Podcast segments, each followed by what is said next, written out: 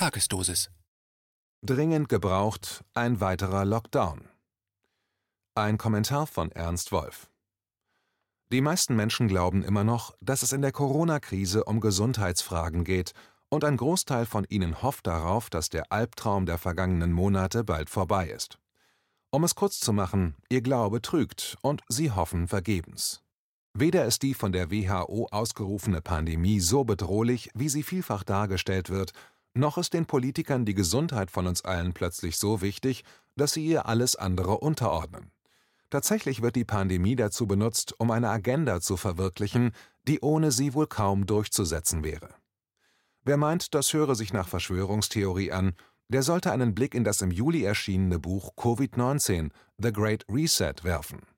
Autor ist der Gründer des World Economic Forums Klaus Schwab, der seit 1971 in jedem Januar die globale Elite im Schweizer Skiort Davos versammelt. In seinem Buch heißt es unter anderem, Zitat, Viele von uns fragen sich, wann wir wieder zur Normalität zurückkehren werden. Die kurze Antwort lautet nie. Zitat Ende. Und weiter, Zitat, die Welt, wie wir sie in den ersten Monaten von 2020 kannten, gibt es nicht mehr. Sie hat sich im Kontext der Pandemie aufgelöst. Zitat Ende.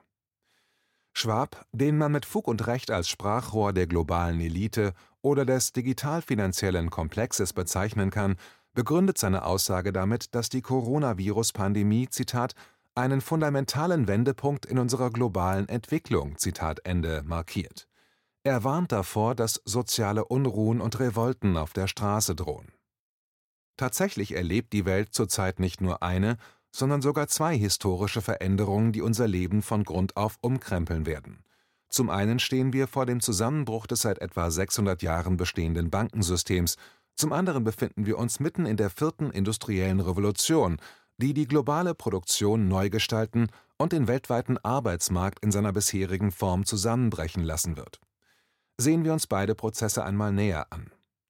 Das Bankensystem wird seit 2008 von den Zentralbanken künstlich am Leben erhalten, und zwar durch Geldschöpfung und Zinssenkungen. Da die Zinsen aber nach mehr als 700 Senkungen inzwischen bei Null oder nahe Null angekommen sind und Negativzinsen das Bankenwesen langfristig zerstören würden, steht den Zentralbanken von nun an nur noch die Geldschöpfung als Mittel zur Systemrettung zur Verfügung. Da die ungebremste Geldschöpfung aber bereits die höchste Verschuldung aller Zeiten erzeugt hat, kann sie nicht ewig weitergeführt werden, ohne den Wert des Geldes vollständig zu zerstören. Also hat man beschlossen, das gesamte Geldsystem zu ändern und digitales Zentralbankgeld einzuführen, mit dem die Geldmenge staatlich gesteuert werden kann.